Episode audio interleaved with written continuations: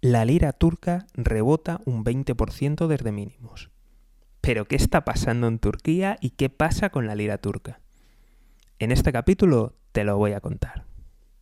Muy buenas, me llamo José García y esto es Mejora y Emprende. Si quieres saber las últimas noticias económicas, los últimos datos de la crisis turca, suscríbete y activa las notificaciones. Seguimiento, dale a me gusta y lo más importante de todo es que te unas al escuadrón de notificaciones o lo que es lo mismo a la lista de correo electrónico. Dejo el link en la descripción. Pues veréis, algunos medios internacionales ya lo han dicho, otros ni se han enterado, pero resulta que la lira turca en su cruce con el dólar ha subido un 20% o algo más de un 20% aproximadamente. ¿Por qué ha ocurrido esto? Muchos pues no sabían exactamente qué, qué, es lo que había pasado, pero aquí te lo vamos a contar.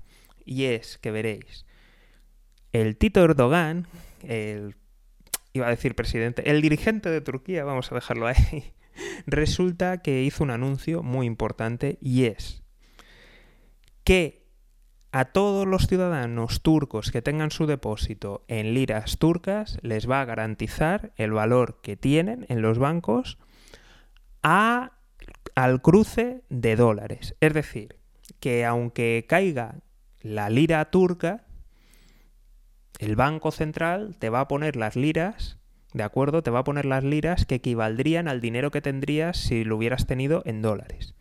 ¿Qué significa esto? Que garantiza los valores pese a las fluctuaciones que sufra la divisa.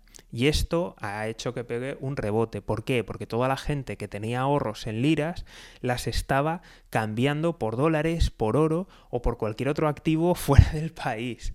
Y esto que hacía que aún continuara cayendo la lira más y más y más. Pero al hacer este anuncio ha rebotado. Problema. ¿Podrá cumplir esto? la gente tiene dudas y muchos analistas tienen dudas. Por otro lado, continuamos con la crisis turca y es que veréis, eh, según los datos oficiales, la inflación en Turquía es de un 20%, pero según datos independientes que no, que no están influenciados por el gobierno, la sitúan en más de un 60. Más de un 60.